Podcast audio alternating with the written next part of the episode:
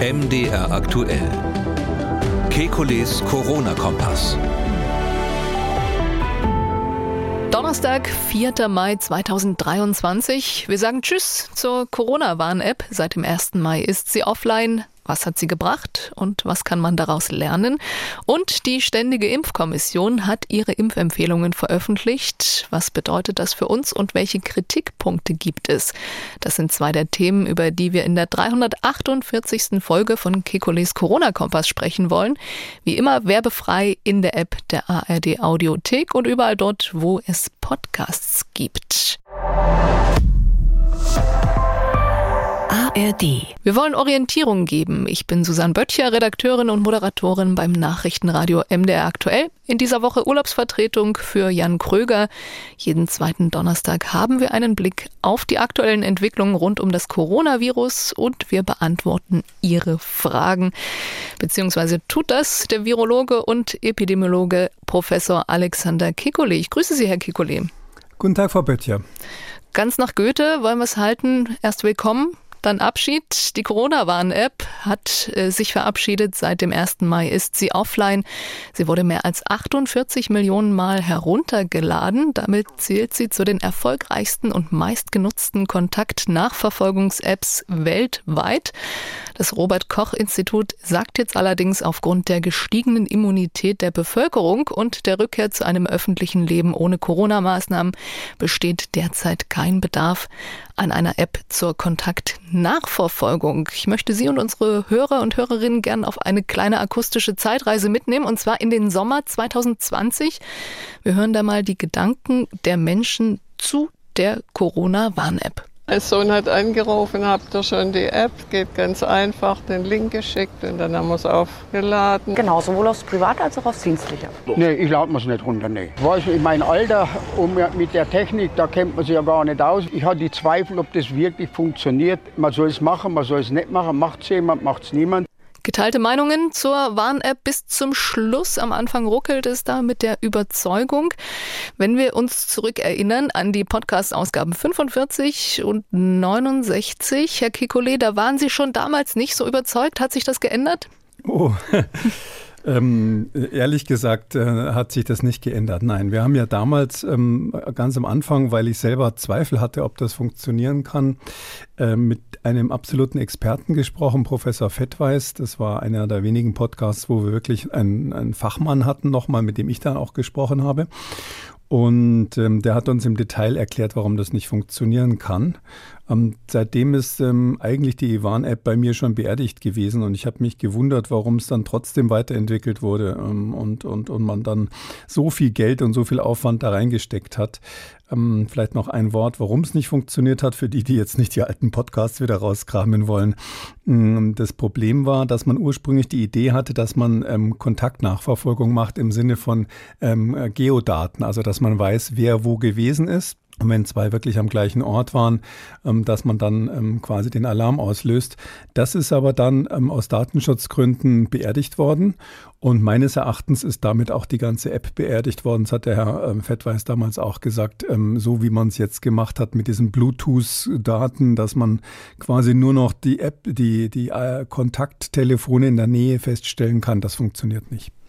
Teilweise wurden ja doch die Infektionsketten durchbrochen, indem man eine rote Kachel hat, sich hat testen lassen. Es gibt einige Studien, die da sagen, ähm, bei Menschen, die diese Kachel hatten, haben sich testen lassen. Ein Fünftel war dann tatsächlich positiv.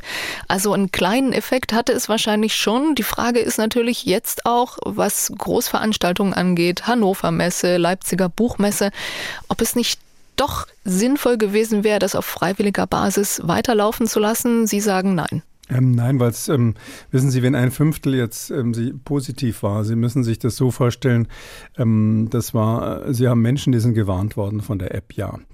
Und ähm, jetzt sind einige, die gewarnt wurden, dann hinterher zum Testen gegangen. Die waren vielleicht unterwegs, die müssen ja Kontakte mit Fremden gehabt haben, zumindest diese berühmten 1,5 Meter in der Nähe gewesen sein, länger als 10 bis 15 Minuten. Diesen, diese Parameter hat man zwischendurch immer mal wieder verstellt. Ähm, wer sagt denn, dass dieses Fünftel nicht sowieso rausgekommen wäre, wenn sie sich getestet hätten? Also ähm, das heißt ja nicht, dass die jetzt sozusagen wegen der Warnung äh, in dem Moment, wo sie gewarnt wurden, sich infiziert haben, sondern die Warnung wird natürlich ausgesprochen, wenn sie zum Beispiel U-Bahn gefahren sind, wenn sie in der Kneipe waren, wenn sie unter anderen Menschen waren, weil immer dann sich Handys begegnet sind. Und darum ist die Schlussfolgerung, die eben leider das Bundesgesundheitsministerium auch manchmal so zieht, dass man daraus ablesen könnte, dass das was gebracht hat, die ist einfach wissenschaftlich falsch.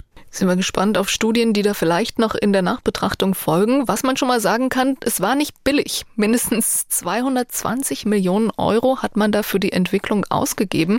Am 16. Juni 2020 wurde die App vorgestellt, unter anderem mit dem damaligen Kanzleramtschef Helge Braun. Und ich habe mal zusammengefasst, äh, wem er damals alles gedankt hat. Und da kann man sich schon vorstellen, wie diese Kosten zustande gekommen sind. Wir hören mal rein. Ich möchte zunächst den Erstinitiatoren danken. Das war die Initiative PEPPT. Ganz besonders bedanken möchte ich mich da bei der Fraunhofer Gesellschaft. Ich möchte mich bedanken bei Jens Spahn und dem Robert Koch Institut. Ich bedanke mich bei Horst Seehofer und dem Bundesamt für Sicherheit in der Informationstechnik. Bedanke mich bei Bundesministerin Lambrecht und äh, dem Bundesbeauftragten für den Datenschutz. Ich möchte mich auch bedanken bei der Helmholtz-Gesellschaft, die ähm, uns auch sehr unterstützt hat, eben bei allen Sicherheitsbelangen und nicht zuletzt bei SAP und der Deutschen Telekom. Für mich ein positives Erlebnis innerhalb der Vorstellung ist es die Tatsache, dass wir von Anfang an auf Transparenz gesetzt haben, auf Open Source. Wir haben sowohl den Code als auch das Datenschutzkonzept als auch das Gesamtkonzept öffentlich dargestellt und die vielen, die da ehrenamtlich und unentgeltlich sich in den Code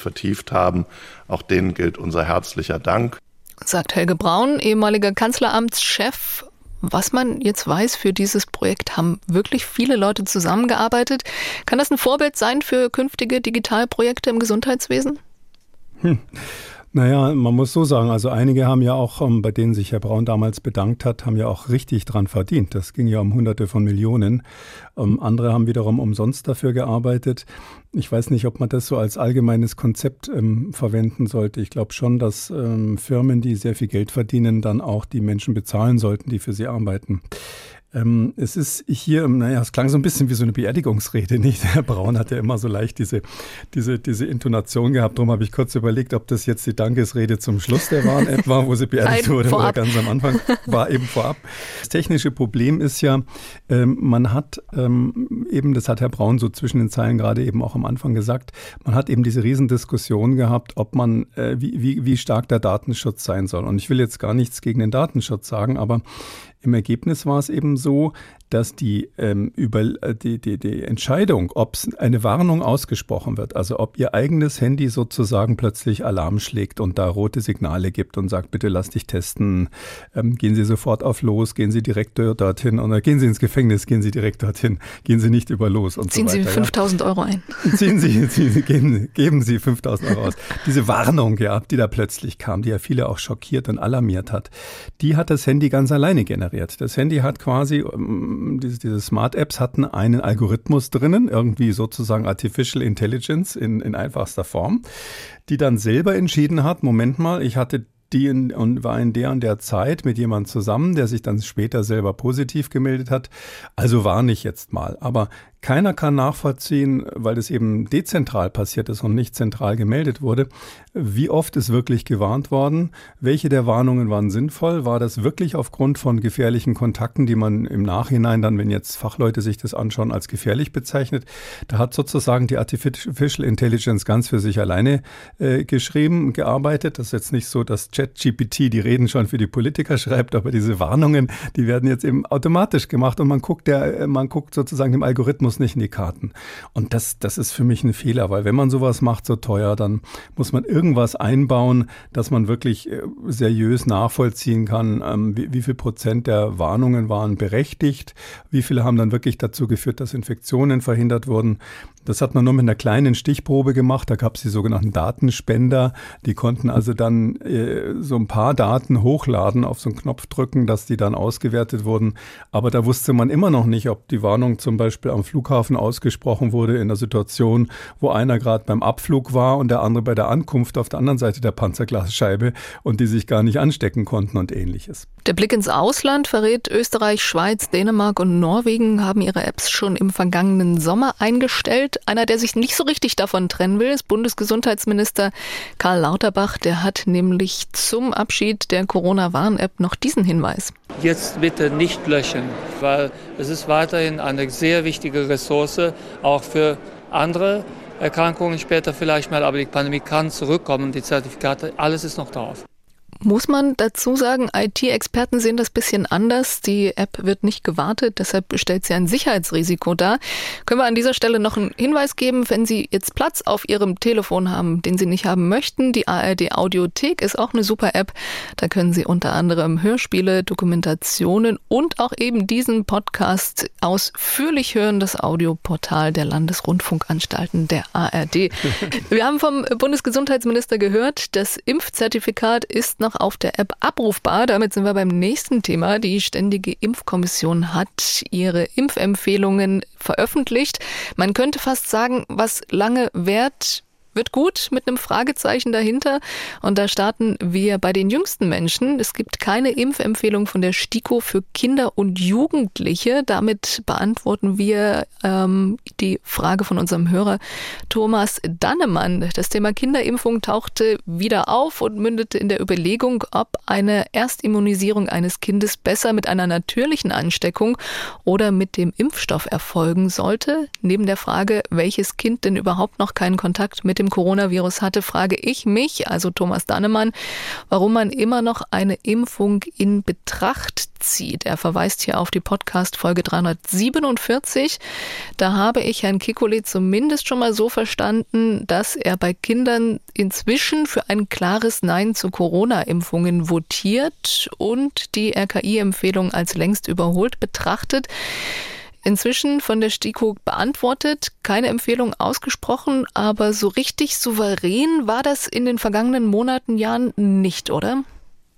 Nein, aber ich finde das auch in Ordnung, wenn so ein Gremium eine Weile diskutiert. Da, da sind einfach verschiedene Meinungen zusammen, auch ein unterschiedlicher Grad von Expertise, muss man sagen, weil das natürlich äh, muss man sich klar machen, die STIKO muss ja sehr viele ähm, Aspekte beurteilen. Da sind dann so praktische Kinderärzte immer dabei, die, die sehr viel verstehen von Psychologie von Kindern, die wissen, was man Kindern zumuten kann und was nicht, was geht und was nicht.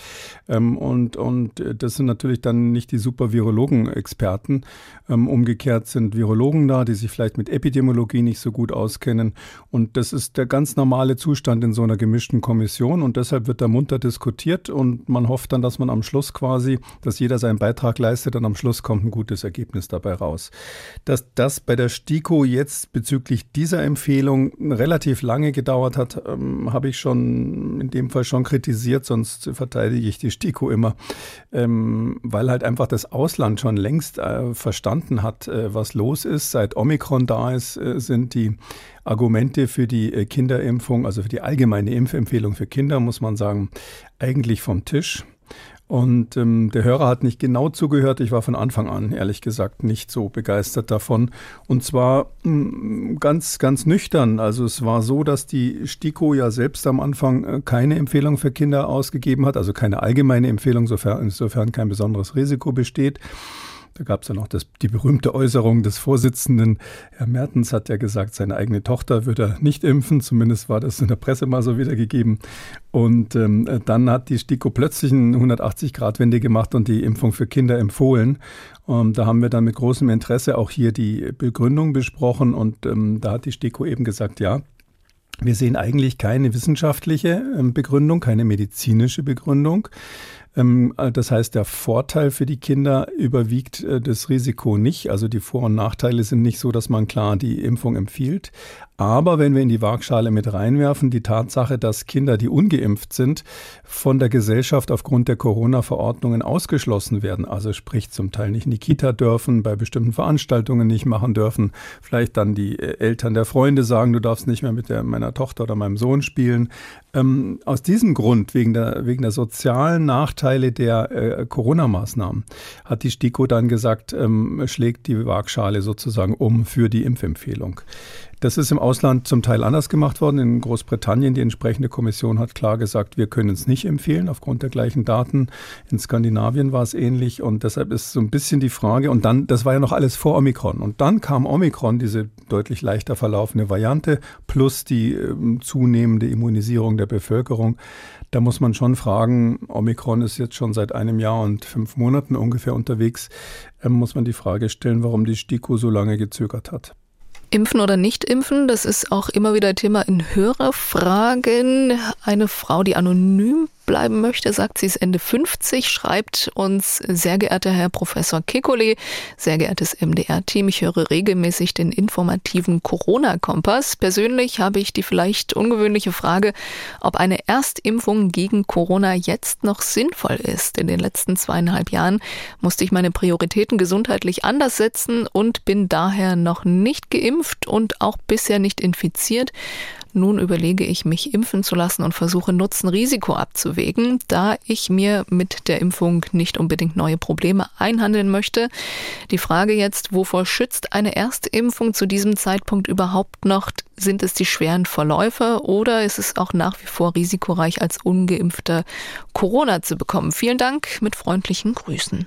Ja, also ähm, erstens muss man sagen, wenn jemand heutzutage sagt, er ist nicht infiziert, dann müsste er vielleicht erstmal einen Bluttest machen, weil äh, die Omikron hat so viele Menschen infiziert, auch in Deutschland, dass es kaum noch Uninfizierte, also nicht Genesene, wenn Sie so wollen, gibt. Die äh, Erkrankung verläuft ja häufig asymptomatisch oder so leicht mit so leichten Symptomen, dass man es nicht zuordnet. Ähm, zweitens ist es so, ähm, ja, Ende 50, also so ab 60, sagt man, ähm, beginnt die Zone, wo ähm, zumindest statistisch gesehen man durch eine Impfung ähm, die Wahrscheinlichkeit, äh, einen schwersten Verlauf zu bekommen, heißt auf der Intensivstation zu landen oder auch daran zu sterben, langsam ansteigt. Klar, im Moment ist es so, bei Omikron ist ähm, quasi 80 das neue 60. Das heißt, die 80-Jährigen sind die, die noch sterben, die 60-Jährigen eigentlich kaum noch. Liegt auch daran, dass bei uns in Deutschland 60-Jährige häufig relativ gesund sind, verglichen mit anderen Staaten, ähm, sodass man überlegen kann, muss es jetzt die 60 sein? Andere Länder empfehlen es ab 65. Ähm, man kann sich ja auch überlegen, wenn jemand völlig gesund ist, mit 70. Aber irgendwo in diesem Bereich kommt dann einfach der Moment, wo statistisch gesehen man schon erhöhtes Risiko hat, auf der Intensivstation zu landen, sage ich mal, wenn man Covid bekommt. Auch wenn es bei Omikron, muss man betonen, ganz wenige sind so dass es eine individuelle Entscheidung ist. Wenn man sagt, ach nee, so Impfungen mag ich nicht, brauche ich nicht, mache ich nicht, dann riskiert man halt, dass wenn man einer von diesen, weiß ich nicht, 1 zu 100 ist, äh, die dann doch schwere Verläufe haben in dem Alter, ähm, dass man dann ähm, da, damit halt da dann durch muss. Ja, das heißt ja nicht, dass man stirbt, aber das kann natürlich dann schon unangenehm werden.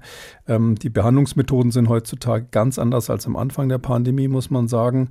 Wenn jemand keine Grunderkrankungen hat und nicht, sage ich mal, so hochaltrig ist, dass sowieso schon in gewisser Weise immer der Sensenmann mitgekommen ist, wenn er ins Krankenhaus gegangen ist, ähm, dann, wenn also sozusagen das Schicksal nicht äh, sowieso schon da, kurz davor ist, seinen Lauf zu nehmen, dann kriegt kriegt man eigentlich die ganzen Corona-Patienten wieder entlassen. Das ist nicht mehr so, dass, dass die dann dramatisch sterben wie am Anfang, weil die Therapien auch besser geworden sind.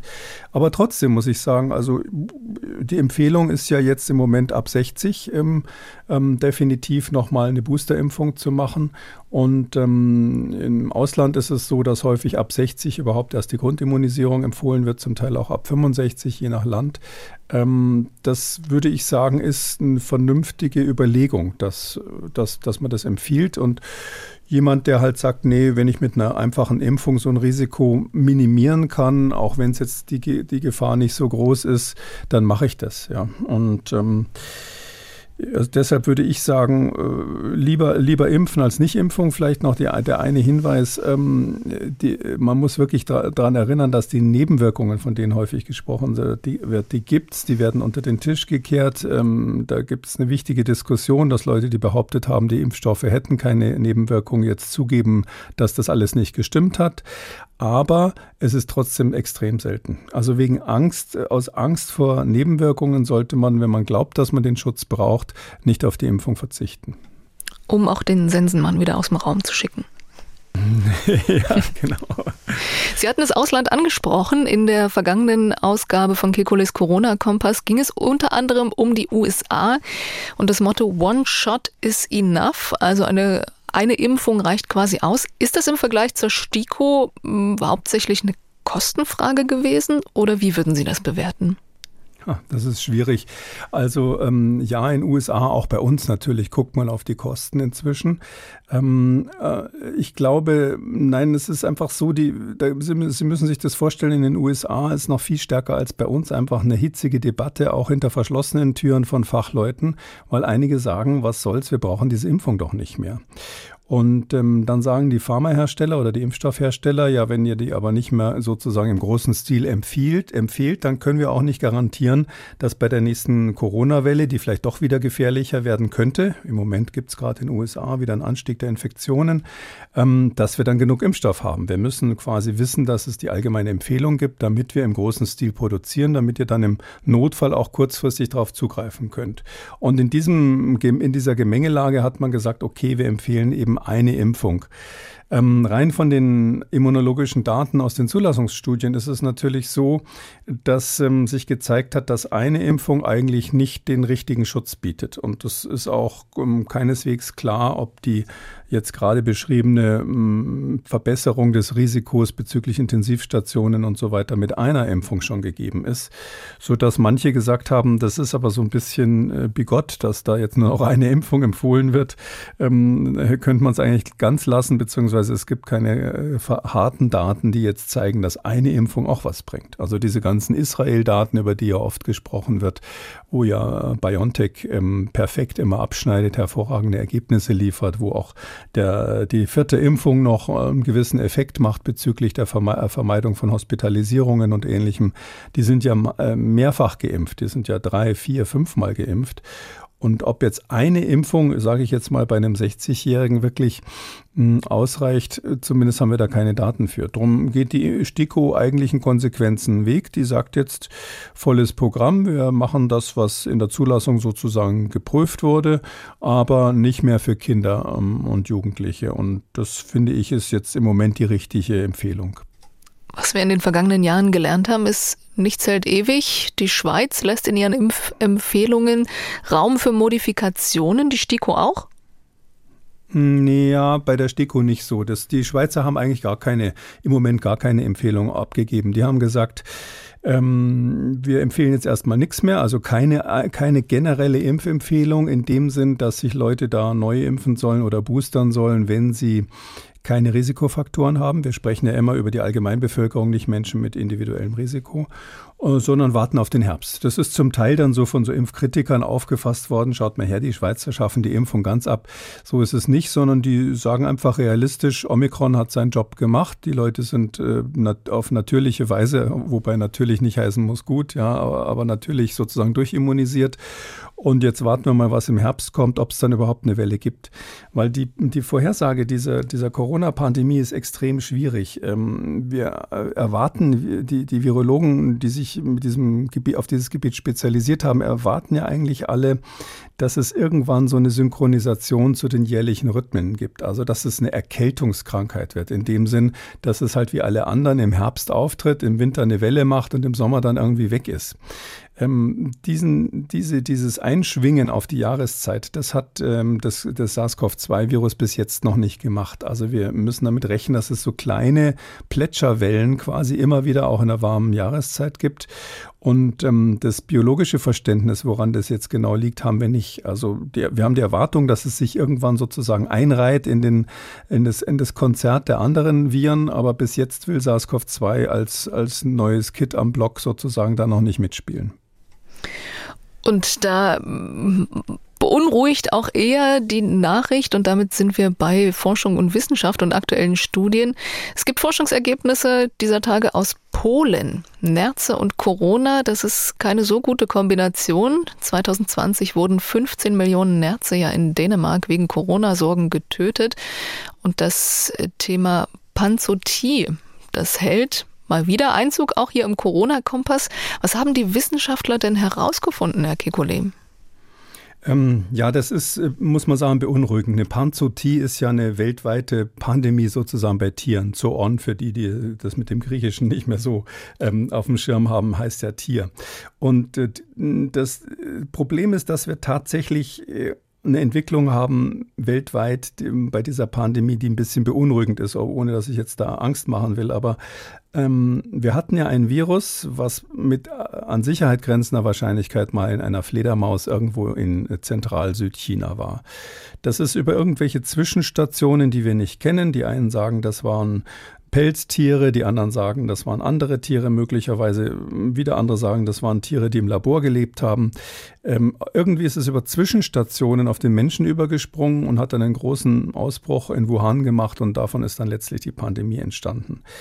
Äh, das heißt, das Virus gab es am Anfang bei den Fledermäusen und da gibt es es weiterhin. Jetzt ist aber was Zweites passiert. Diese, dieser erste Sprung vom Tier auf den Mensch, das nennt man auch Spillover, so ein Überschwappen.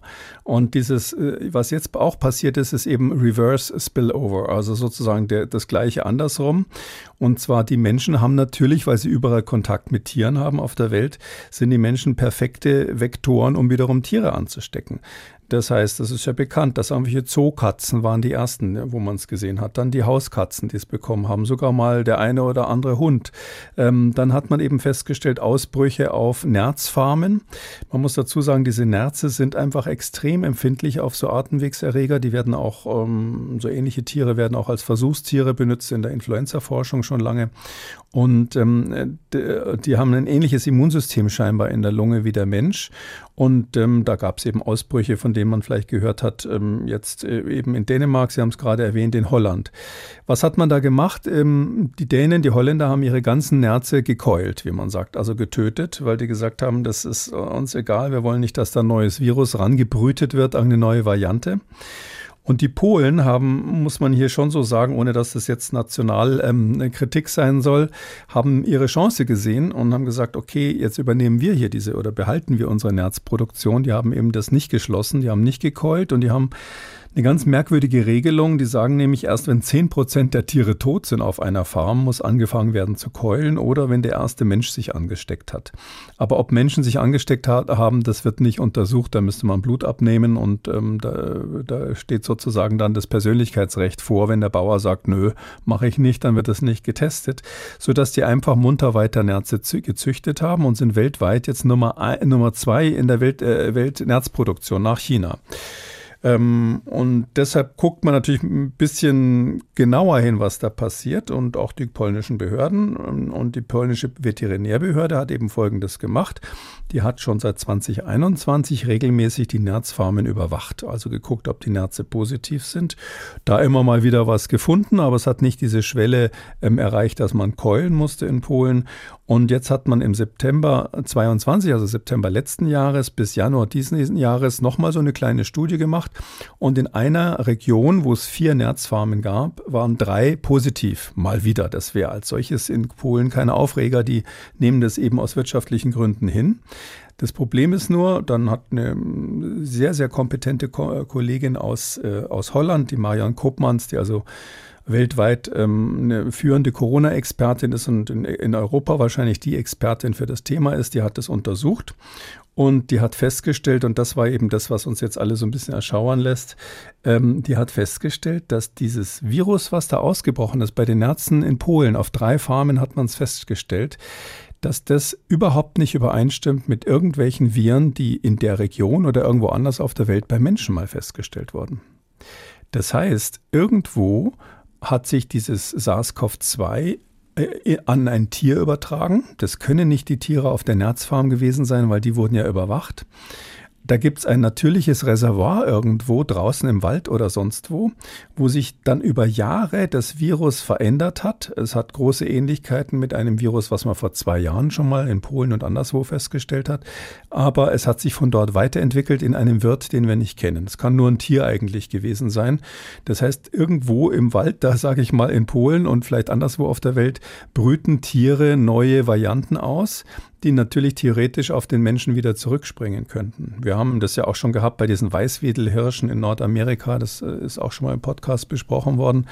Und das ist natürlich einfach schlechte Nachricht. Ähm, wer, sich, wer den Podcast regelmäßig hört, weiß, dass ich das ganz am Anfang schon mal als eins der unangenehmen Szenarien an die Wand gemalt habe.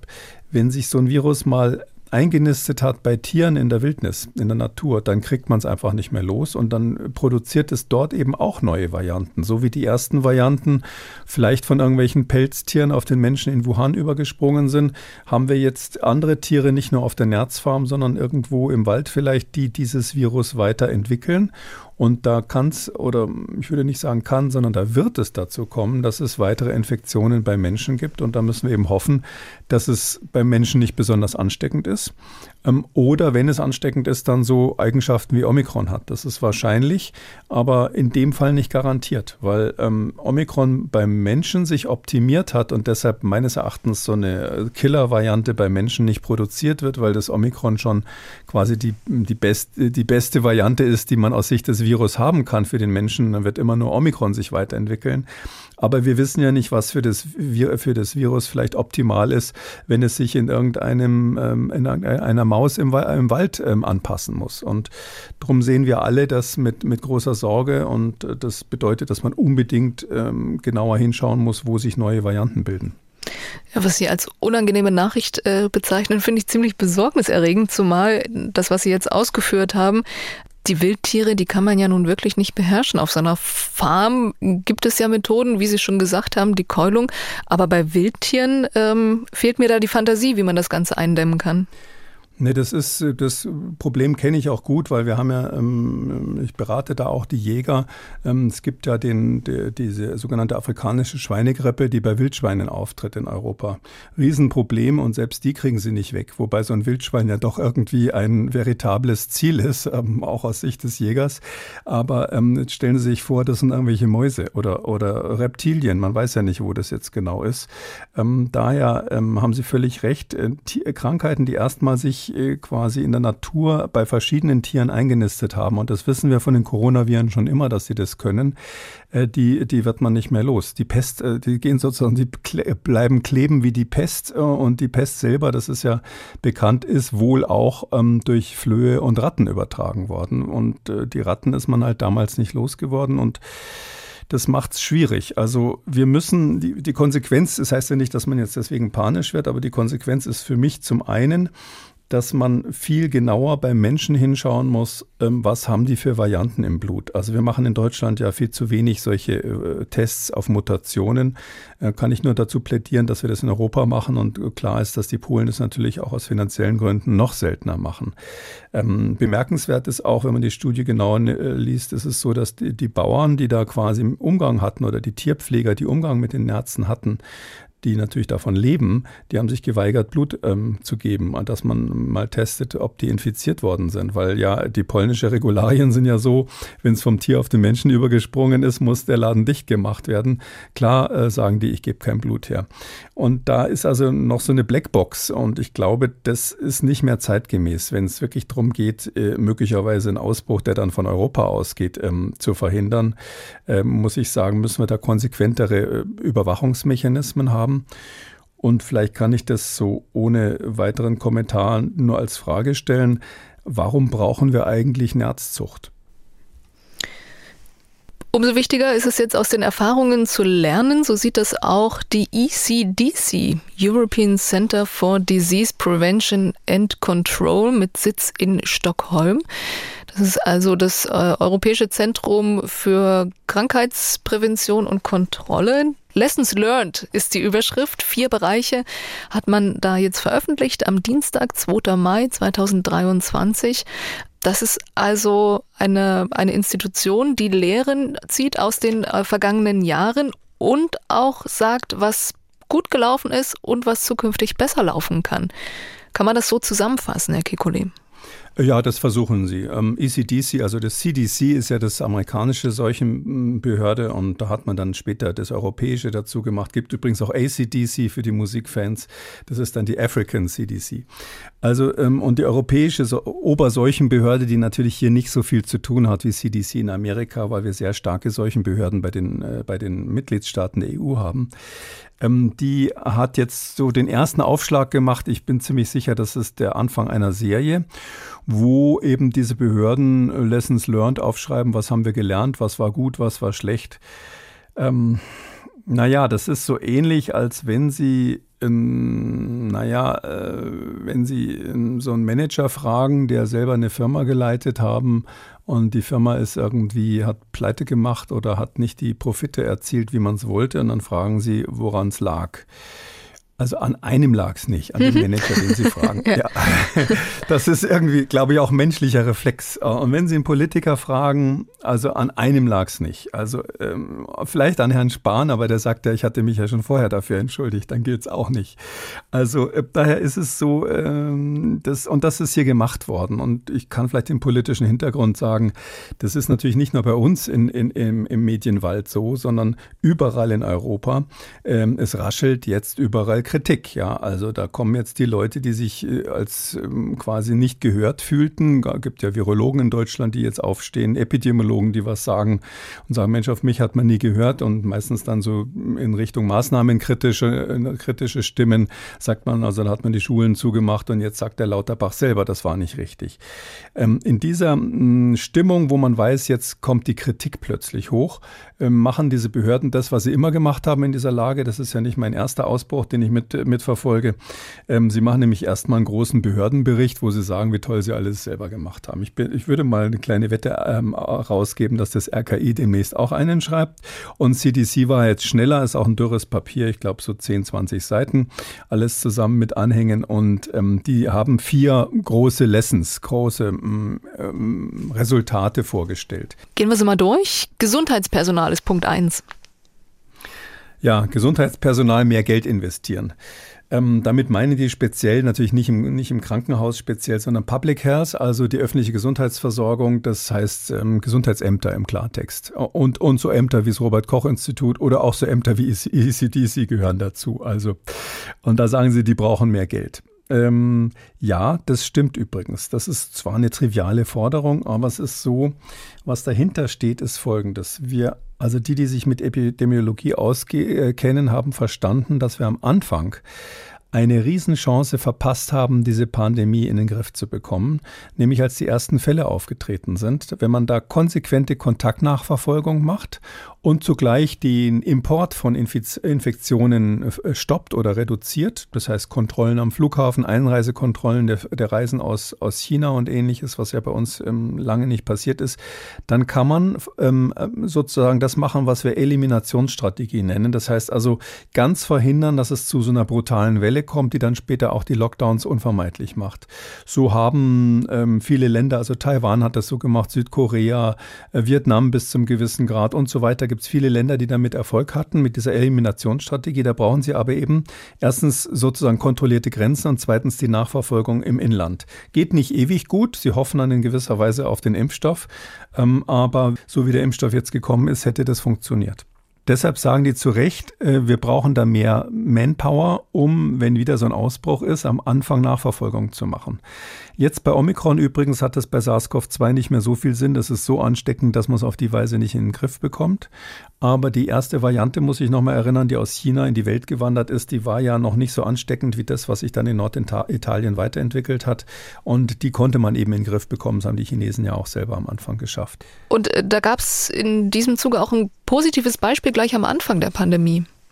Ja, das ist eigentlich exemplarisch. Die Deutschen können sowas nämlich mit ihrer Gründlichkeit, sogar damals mit wenig Personal, ähm, und zwar in München, wenn man sich daran erinnert. Das war ja eine chinesische Mitarbeiterin, die ist also krank nach München geflogen, ähm, natürlich überhaupt nicht kontrolliert worden, weil damals ja noch ähm, das Robert Koch Institut gesagt hat, die Sache ist harmloser als die Grippe und man soll sich nicht so aufregen. Und äh, die äh, hat sich da hat dann einige Mitarbeiter bei bei so einem Autozulieferer, Webasto heißt der, wohl bei einer einzigen Konferenz, so wie es aussieht, angesteckt. Da haben die es wirklich geschafft, mit allen Mitteln, also mit der epidemiologischen Nachverfolgung, mit der Polizei, mit allem, was, da, was dafür notwendig ist, alle, die in dieser Sitzung waren und alle, die sich angesteckt haben, ich glaube zwölf waren es am Ende, in kürzester Zeit zu identifizieren und dingfest zu machen, heißt in Quarantäne zu stecken. Einige lebten irgendwo im bayerischen Hinterland und wurden dann von der Dorfpolizei quasi, ähm, wie sagt man, angesprochen. Mhm. Und einer, erinnere ich mich, der sogar auf seiner Finca in Mallorca dann von der mallorquinischen Polizei quasi gestoppt wurde. Und hat man gesagt, hier, du bleibst mal schön zu Hause, wir bringen dir was äh, zu essen, äh, zwei Wochen Quarantäne, wie das damals war. Und damit haben die diese Infektionskette eliminiert. Das funktioniert, wenn man am Anfang ist, wenn man schnell ist und wenn man, sage ich mal, auf die Leute, die sich bei sowas auskennen, dann auch hört. Die Politik wollte damals wirtschaftliche, wirtschaftliche Interessen nicht stören und hat unter anderem deshalb zum Beispiel die die äh, Flüge aus China nicht gestoppt. Ähm, es wurde ja noch, während wir hier Lockdowns haben, hatten, kamen ja die Flüge noch aus Teheran unkontrolliert äh, rein und ähnliche Dinge. Aber da ähm, muss man sagen, das kann funktionieren. Stamping out sagen wir damit zu auch, also austreten, weil man so das Bild hat, äh, dass ein Waldbrand eigentlich am Anfang von einer verlorenen Zigarette ausgeht und wenn man die gleich austritt, braucht man keine Feuerwehr. Und Deshalb hat ECDC hier völlig recht, da muss man mehr tun, aber auch natürlich dann Politiker haben, die bereit sind, diese Strategie zu fahren am Anfang eines Ausbruchs und nicht zu warten, bis äh, die Hütte sozusagen so dermaßen brennt, dass man wirklich die Feuerwehr braucht und das war in dem Fall eben der Lockdown. Führt uns zum zweiten Punkt der Lessons Learned von der ECDC, Vorbereitung auf eine nächste Gesundheitskrise. Welche Forderungen gibt es da? Naja, das ist das Gleiche, was immer drin steht. Ich äh, habe mal so ein Paper auch machen dürfen ähm, 2003 nach, nach dem SARS-1-Ausbruch. Also der erste SARS-Ausbruch war ja, war ja damals ähm, mit in der Größenordnung von 800 ähm, Toten ähm, auch schon so eine kleine Pandemie mit einem ähnlichen Virus. Da standen die Dinge auf dem Zettel, die damals von mir, sage ich jetzt mal ganz ehrlich, auch nicht so super kreativ waren. Ich hatte zwei, drei neue Ideen, die aber nicht umgesetzt wurden. Aber das Übliche hatte ich eigentlich übernommen aus unseren da schon jahrzehntealten Diskussionen.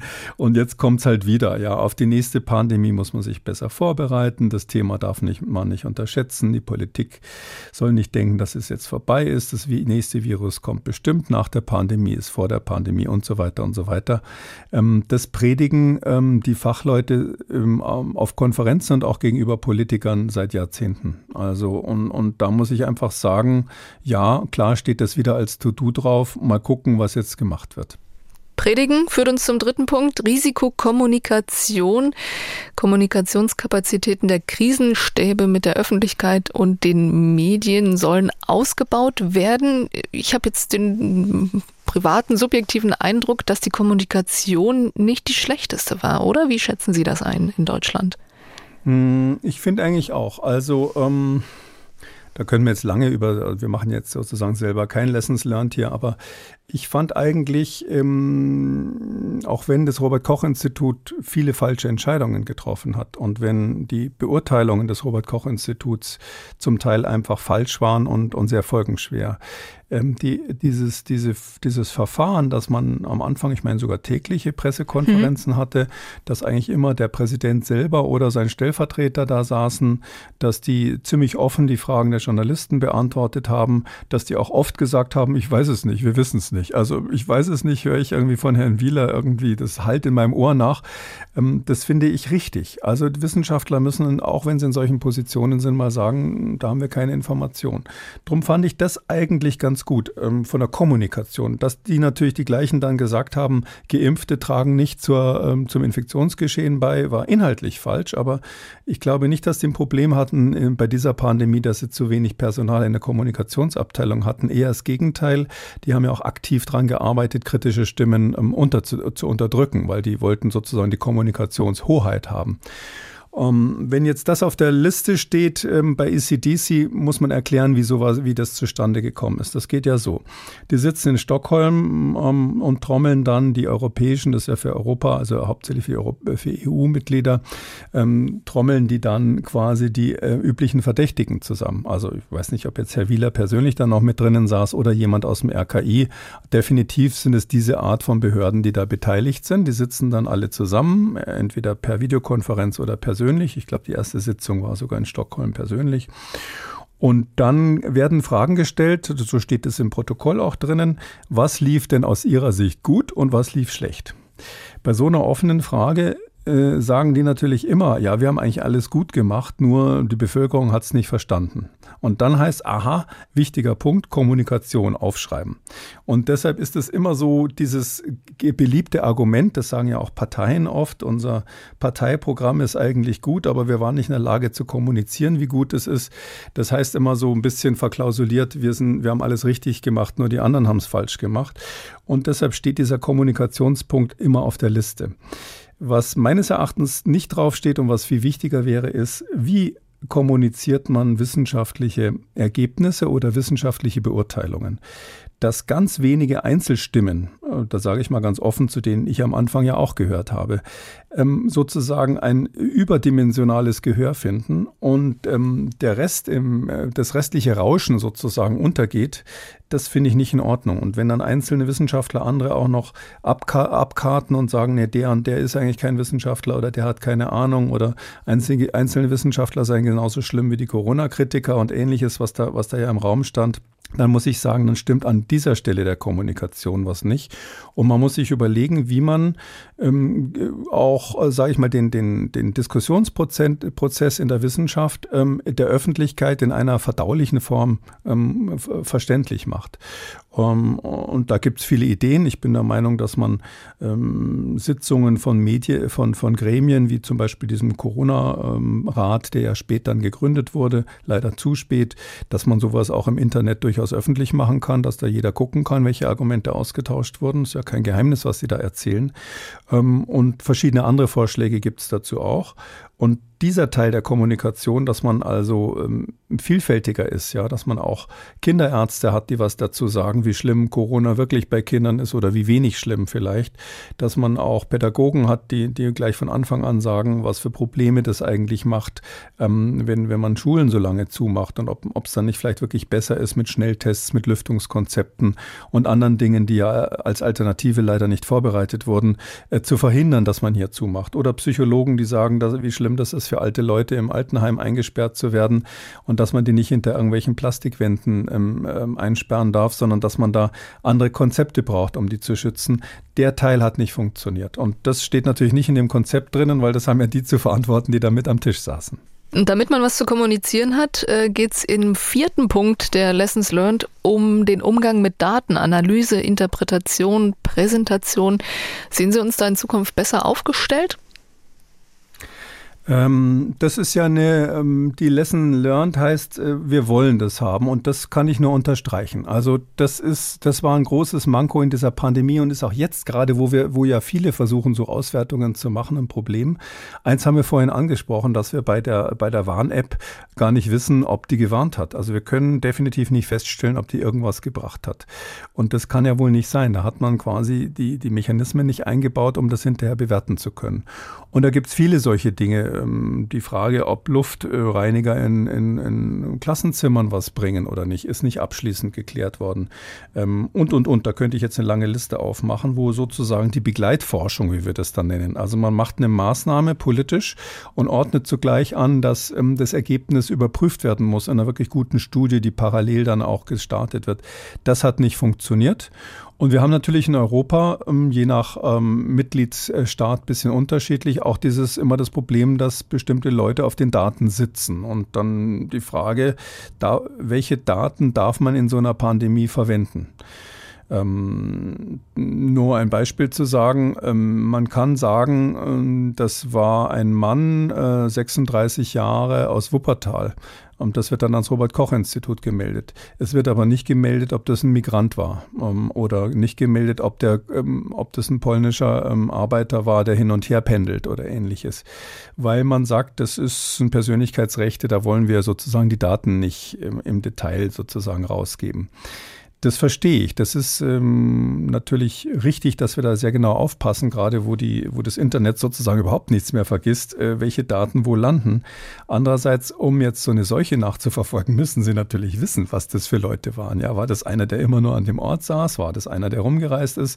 War der vom Büro Vertreter und ist in ganz, ganz Deutschland mit seinem Auto unterwegs gewesen? All diese Daten, die wir eigentlich bräuchten für die Nachverfolgung, die fehlen.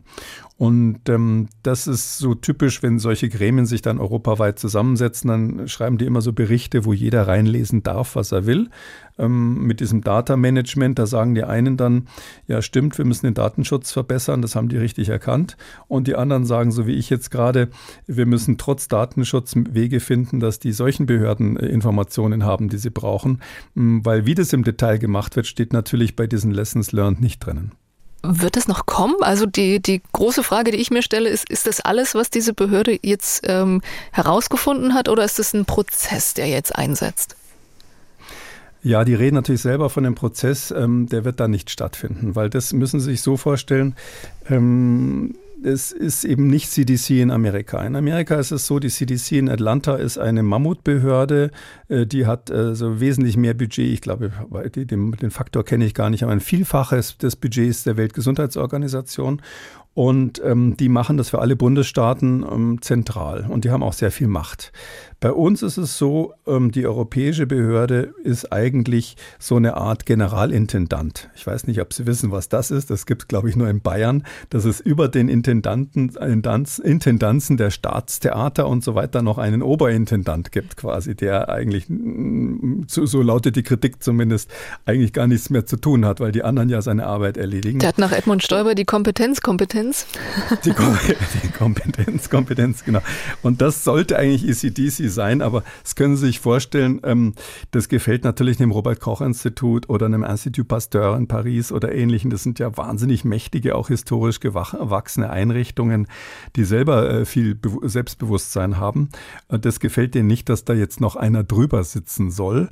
Und drum sagen die, na ja, das ist ein Koordinator, der da in, in Stockholm sitzt. Und drum darf der eben solche braven, ähm, was weiß ich, 10 bis 20-seitigen Berichte schreiben, wo letztlich Dinge drinstehen, wo niemand was dagegen sagen kann und wo jeder reinlesen kann, was er will.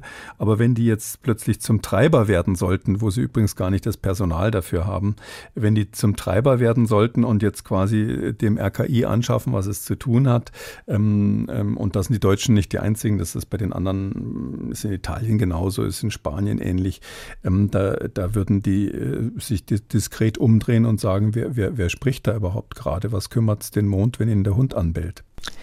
Damit sind wir am Ende der 348. Ausgabe von Kekules Corona-Kompass. Vielen Dank, Herr Kekule. Den nächsten Corona-Kompass gibt es dann in zwei Wochen wieder mit Jan Kröger. Nächsten Donnerstag dann wieder Kekules Gesundheitskompass. Vielen Dank, bis dahin. Gerne, bis dann, Frau Böttcher. Tschüss. Und wenn Sie noch eine Frage haben, dann schreiben Sie uns die Adresse mdraktuell-podcast.mdr.de oder Sie rufen uns an, das ist kostenlos, unter der 0800 322 00. Kekules Corona-Kompass gibt es als ausführlichen Podcast in der App der ARD Audiothek und überall sonst, wo es Podcasts gibt. Wer das ein oder andere Thema noch einmal vertiefen möchte, alle wichtigen Links zur Sendung und alle Folgen Folgen zum Nachhören finden Sie unter jeder Folge unter Audio und Radio auf mdr.de. MDR aktuell. Kekules Corona-Kompass.